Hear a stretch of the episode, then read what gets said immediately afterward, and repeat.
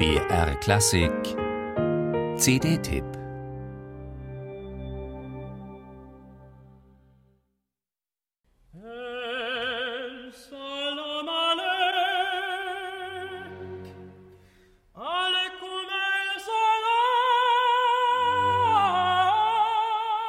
Schon immer war der Orient eine Projektionsfläche für die Europäer.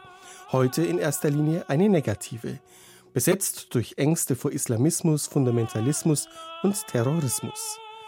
Vor 150 Jahren dagegen stand der Orient für Exotik und Erotik, für Magie und Märchen, für eine geheimnisvolle Welt, fremd und faszinierend zugleich.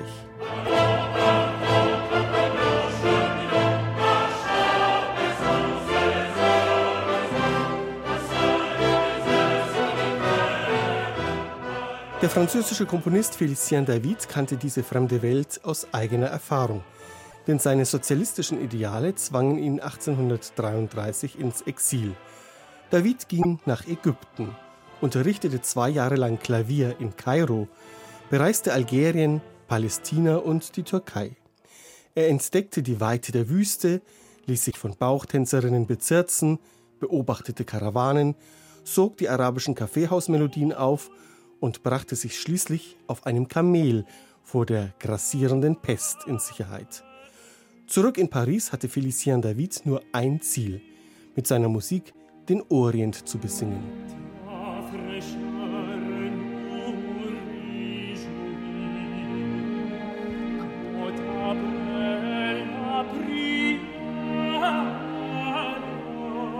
Le Désert, die Wüste halb Sinfonie, halb Oratorium.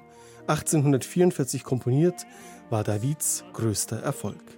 Berlioz dirigierte das Stück voller Begeisterung. Bizet und Verdi ließen sich davon inspirieren und noch André Gide und Jules Verne outeten sich als Fans. Kann man verstehen, wenn man die farbenprächtige Neuaufnahme mit dem sanft schimmernden Tenor Cyril Dubois, dem französischen Kammerchor Accentus und dem Orchestre de Chambre de Paris unter Laurence Equilbet hört. Gelingt David durch eine prickelnde Mischung aus französischem Raffinement und orientalischer Würze. Wenn er ägyptische und syrische Originalmelodien in seinen Pariser Klangteppich einwebt, dann staunt man, wie mühelos Integration in der Musik funktioniert.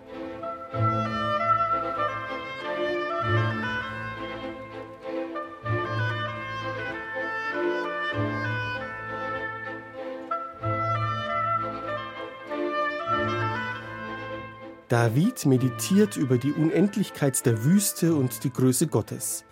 Einen Muezzin lässt er sogar ein paar Brocken Arabisch singen und einen Sprecher die Geschichte einer Karawane erzählen, die eine Nacht unter dem Sternenhimmel verbringt. Wen der gesprochene Text stört, kann auf einer zweiten CD das Ganze auch ohne Rezitation genießen. Natürlich ist das romantisierende Orientbild des 19. Jahrhunderts genauso ein Missverständnis wie die Orientängste, die heute die Öffentlichkeit beherrschen. Aber wenn ein Missverständnis so melodienselig und menschenfreundlich klingt wie Davids Dessert, dann kann es am Ende sogar ein Beitrag sein zur Völkerverständigung.